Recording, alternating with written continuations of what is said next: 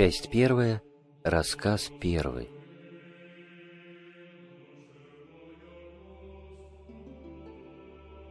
Я, по милости Божией, человек-христианин, по делам великий грешник, по званию бесприютный странник самого низкого сословия, скитающийся с места на место.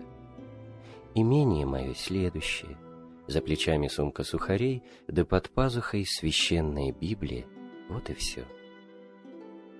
В двадцать четвертую неделю после Троицы на дня пришел я в церковь к обедне помолиться. Читали апостол из послания к Солунинам, зачало 273 в котором сказано «Непрестанно молитесь». Сие изречение особенно вперилось в ум мой, и начал я думать, как же можно беспрестанно молиться, когда необходимо, нужно каждому человеку и в других делах упражняться для поддерживания своей жизни? Справился в Библии, и там увидел собственными глазами то же, что слышал, и именно, что надо непрестанно молиться. Молиться на всякое время духом, воздевать молитвенные руки на всяком месте. Думал, думал, не знал, как решить. Что мне делать, подумал я, где сыскать, кто бы растолковал мне. Пойду ходить по церквам, где славятся хорошие проповедники, а вось там услышу себе вразумление. И пошел. Много слышал очень хороших проповедей о молитве. Все они были наставления о молитве вообще, что есть молитва, как необходимо молиться, какие плоды молитвы, а о том, как преуспеть в молитве, никто не говорил. Была проповедь о молитве духом и о непрестанной молитве, но как дойти до такой молитвы, не было указано. Так слушание проповедей и не привело меня к желаемому.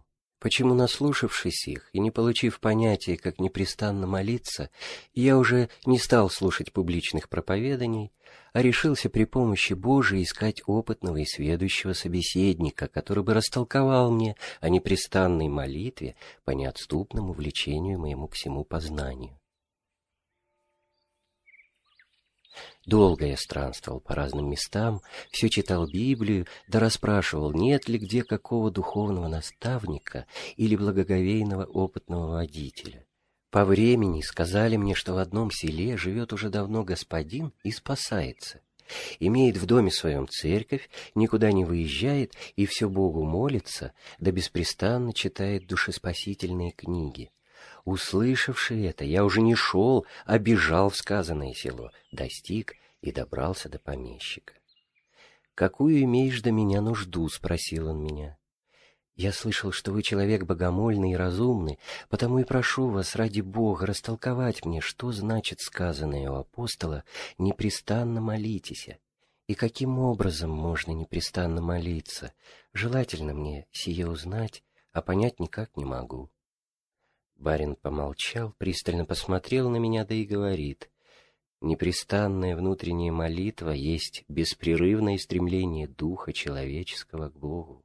Чтобы успеть всем сладостным упражнениям, следует чаще просить Господа, чтобы научил Он непрестанно молиться. Молись больше и усердней, молитва сама собой откроет тебе, каким образом может быть непрестанной. Для сего потребно свое время.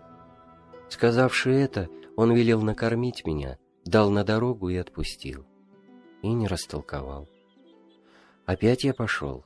Думал, думал, читал, читал, размышлял, размышлял о том, что сказал мне барин, и не мог таки понять, а хотел очень разуметь, так что и ночи не спались. Старец перекрестился и начал говорить. «Благодари Бога, возлюбленный брат, за сие открытие им в тебе непреодолимого влечения к познанию непрестанной внутренней молитвы. Познай всем звание Божие и успокойся, уверившись, что до сего времени совершалось над тобой испытание согласия твоей воли на глаз Божий, и даваемо было разуметь, что не мудростью мира сего и не любознательностью внешнего достигают небесного света непрестанной внутренней молитвы, но, напротив, нищетою духа, и деятельным опытом обретается оное в простоте сердца, а посему нисколько не удивительно, что ты не мог слышать о существенном деле молитвы и познать науку, как достичь непрестанного действия оной, Да и вправду сказать, хотя и немало проповедует о молитве, и много есть о ней поучений различных писателей, но по элику все их рассуждения основаны большей частью на умозрении, на соображениях естественного разума, а не на деятельной опытности, то более они поучают о принадлежностях молитвы, нежели о сущности самого предмета. Иной прекрасно рассуждает о необходимости молитвы, другое — о ее силе и благотворности, третье — о средствах совершенства молитвы, то есть о том, что для молитвы необходимо нужно усердие, внимание, теплота сердца, чистота мысли, примирение с врагами, смирение, сокрушение и прочее. А что такое молитва и как научиться молиться — на сии, хотя и первейшие, и самонужнейшие вопросы, весьма редко у проповедников всего времени можно находить обстоятельные объяснения, по элику они труднее для понятия всех вышеисчисленных их рассуждений и требуют таинственного ведения, а не одной только школьной научности. Да что еще всего сожалительнее, что суетная стихийная мудрость заставляет измерять Божие мерилом человеческим. Многие о деле молитвы рассуждают совсем превращенно, думая, что приуготовительные средства и подвиги производят молитву, а не молитва рождает подвиги и все добродетели. Всем случае они плоды или последствия молитвы неправильно принимают за средства или способы иконой и сим унижают силу молитвы. И это совершенно противно священному писанию, ибо апостол Павел дает наставление о молитве в таковых словах Молю, уба прежде всех, прежде всего творите молитвы. Здесь первое наставление в изречении апостола о молитве есть то, что он поставляет дело молитвы прежде всего. Молю прежде всех творите молитвы.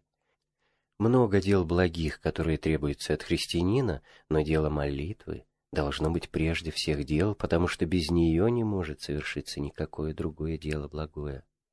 Не можно без молитвы найти путь к Господу, уразуметь истину, распять плоть со страстьми и похотьми, просветиться в сердце светом Христовым и спасительно соединиться без предварительной частой молитвы. Я говорю частой, ибо и совершенство, и правильность молитвы вне нашей возможности, как говорит и святой апостол Павел, а часом помолимся, якоже подобает невемы. Следственно, токма частость, всегдашность оставлена на долю нашей возможности, как средство к достижению молитвенной чистоты, которая есть матерь всякого духовного блага. Стяжи матерь, и произведет тебе чад, говорит святой Исаак Сирин, научись приобрести первую молитву, и удобно исполнишь все добродетели.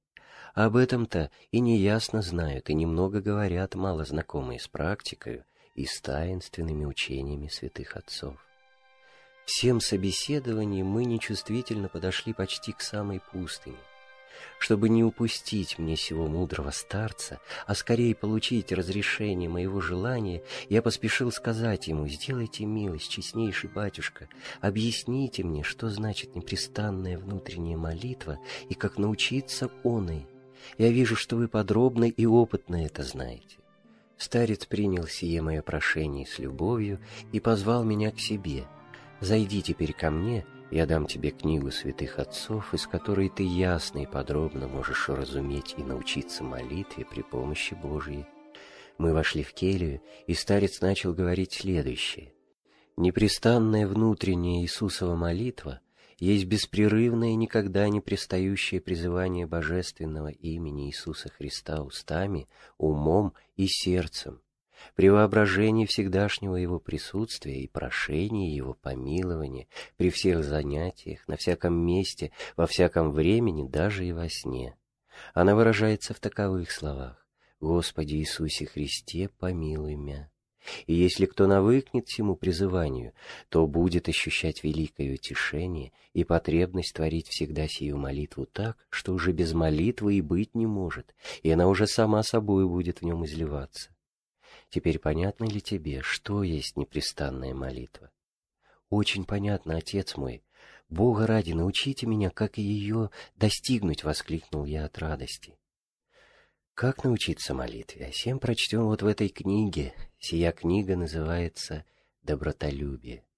Она содержит в себе полную и подробную науку о непрестанной внутренней молитве, изложенную двадцатью пятью святыми отцами, и так высока и полезна, что почитается главным и первейшим наставником в созерцательной духовной жизни, и, как выражается преподобный Никифор, без труда и потов во спасение вводит. «Неужели она выше святей Библии?» — спросил я. «Нет, она не выше, и не святее Библии, а содержит в себе светлое объяснение того, что таинственно содержится в Библии и неудоборазумно по высоте своей для нашего недальновидного ума. Я представляю тебе сему пример. Солнце есть величайшее, блистательнейшее и превосходнейшее светило. Но ты не можешь созерцать и рассматривать его простым неогражденным глазом. Потребно известное искусственное стекло, хотя в миллионы раз меньшее и тусклейшее солнце, через которое мог бы ты рассматривать сего великолепного царя светил, восхищаться и принимать пламенные лучи его. Так и священное писание есть блистательное солнце, а добротолюбие — то потребное стекло. Теперь слушай, я буду читать, каким образом научиться непрестанной внутренней молитве. Старец раскрыл добротолюбие, отыскал наставление святого Симеона, нового богослова, и начал.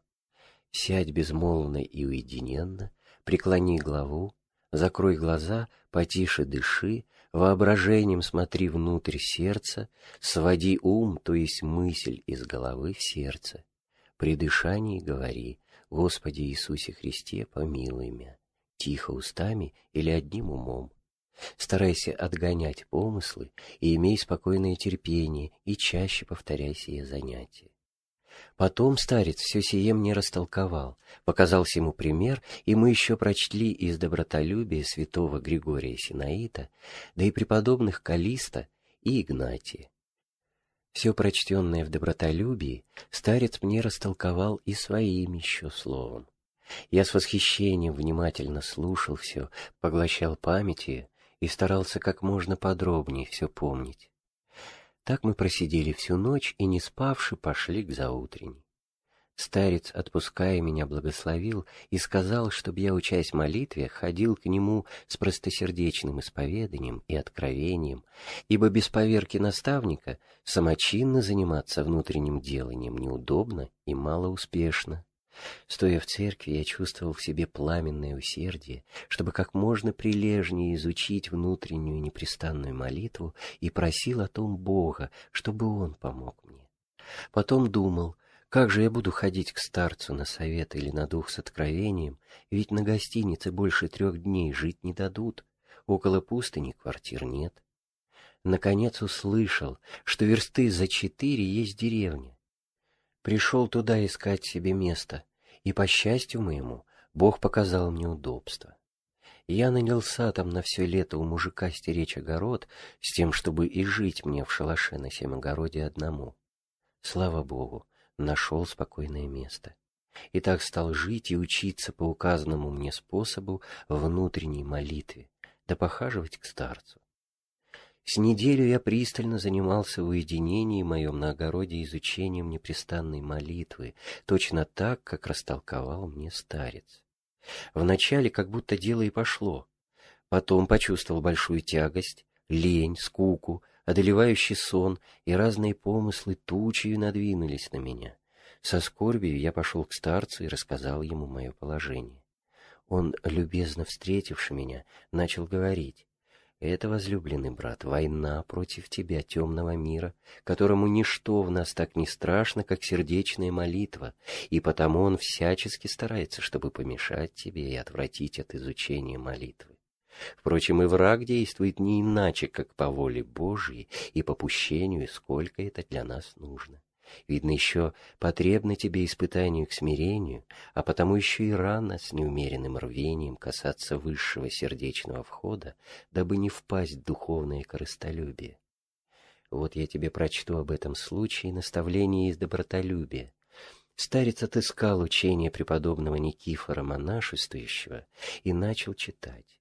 Если, несколько потрудившись, ты не возможешь войти в страну сердечную так, как тебе было растолковано, то сделай, что я скажу тебе. и при помощи Божией найдешь искомое. Знаешь, что способность слова произношения находится у каждого человека в гортани. Сей способности, отгоняя помыслы, можешь, если захочешь, и дай беспрестанно говорить сие, Господи Иисусе Христе, помилуй меня. И понуться всегда произносить оное. Если некоторое время всем пробудешь, то отверзится тебе через сие и сердечный вход без всякого сомнения. Это дознано по опыту. Вот слышишь, как наставляют святые отцы всем случае, сказал старец. А потому ты должен теперь с доверенностью принять заповедь, сколь можно более творить устную Иисусову молитву. Вот тебе четки, покоем совершай на первый раз хоть по три тысячи молитв каждый день. Стоишь ли, сидишь ли, ходишь ли или лежишь, беспрестанно говори. Господи Иисусе Христе, помилуй меня, негромко и неспешно, и непременно верно выполняй по три тысячи в день, не прибавляй и не убавляй самочинно. Бог поможет тебе через сие достигнуть и непрестанного сердечного действия. С радостью я принял сие приказание и пошел в свое место. Начал исполнять верно и в точности, как научил меня старец. Дня два мне было трудновато, а потом так сделалось легко и желательно, что когда не говоришь молитвы, являлось какое-то требование, чтобы опять творить Иисусову молитву, и она стала произноситься удобнее и с легкостью, не так уже, как прежде, с понуждением. Я объявил о сем старцу, и он приказал мне уже по шести тысяч молитв совершать в день, сказав «Будь спокоен, и токмо как можно вернее старайся выполнить заповеданное тебе число молитв. Бог сотворит с тобою милость. Целую неделю я в уединенном моем шалаше проходил каждодневно по шести тысяч Иисусовых молитв, не заботясь ни о чем и не взирая на помыслы, как бы они ни воевали. Только о том и старался, чтобы в точности выполнить старцев заповедь. И что же? Так привык к молитве, что если и на краткое время перестану ее творить, то чувствую, как бы чего-то недостает, как бы что-нибудь потерял, Начну молитву, и опять в ту же минуту сделается легко и отрадно. Когда встретишься с кем-нибудь, то и говорить уже неохотно, и все хочется быть в уединении, дотворить молитву. Так привык к ней за неделю. Принявши сие наставление, я все лето провождал в беспрестанной устной Иисусовой молитве и был очень покоен. Во сне почасту грезилось, что творю молитву, а в день если случалось с кем встретиться, то все без изъятия представлялись мне так любезны, как бы родные, хотя и не занимался с ними. Помыслы сами собой совсем стихли, и ни о чем я не думал, кроме молитвы, к слушанию которой начал склоняться ум, а сердце, само собой, по временам начало ощущать теплоту и какую-то приятность. Когда случалось приходить в церковь, то длинная пустынная служба казалась краткой, и уже не была утомительной для сил, как прежде. Уединенный шалаш мой представлялся мне великолепным чертогом, и я не знал, как благодарить Бога, что Он мне такому окаянному грешнику послал такого спасительного старца и наставника. Но недолго я пользовался наставлениями моего любезного и богомудрого старца. В конце лета он скончался. Я, со слезами простившись с ним, Поблагодарив его за отеческое учение, меня, окаянного, выпросил себе после него на благословение четки, с которыми он всегда молился. Итак, я остался один. Наконец и лето прошло, и огород убрали. Мне стало жить негде.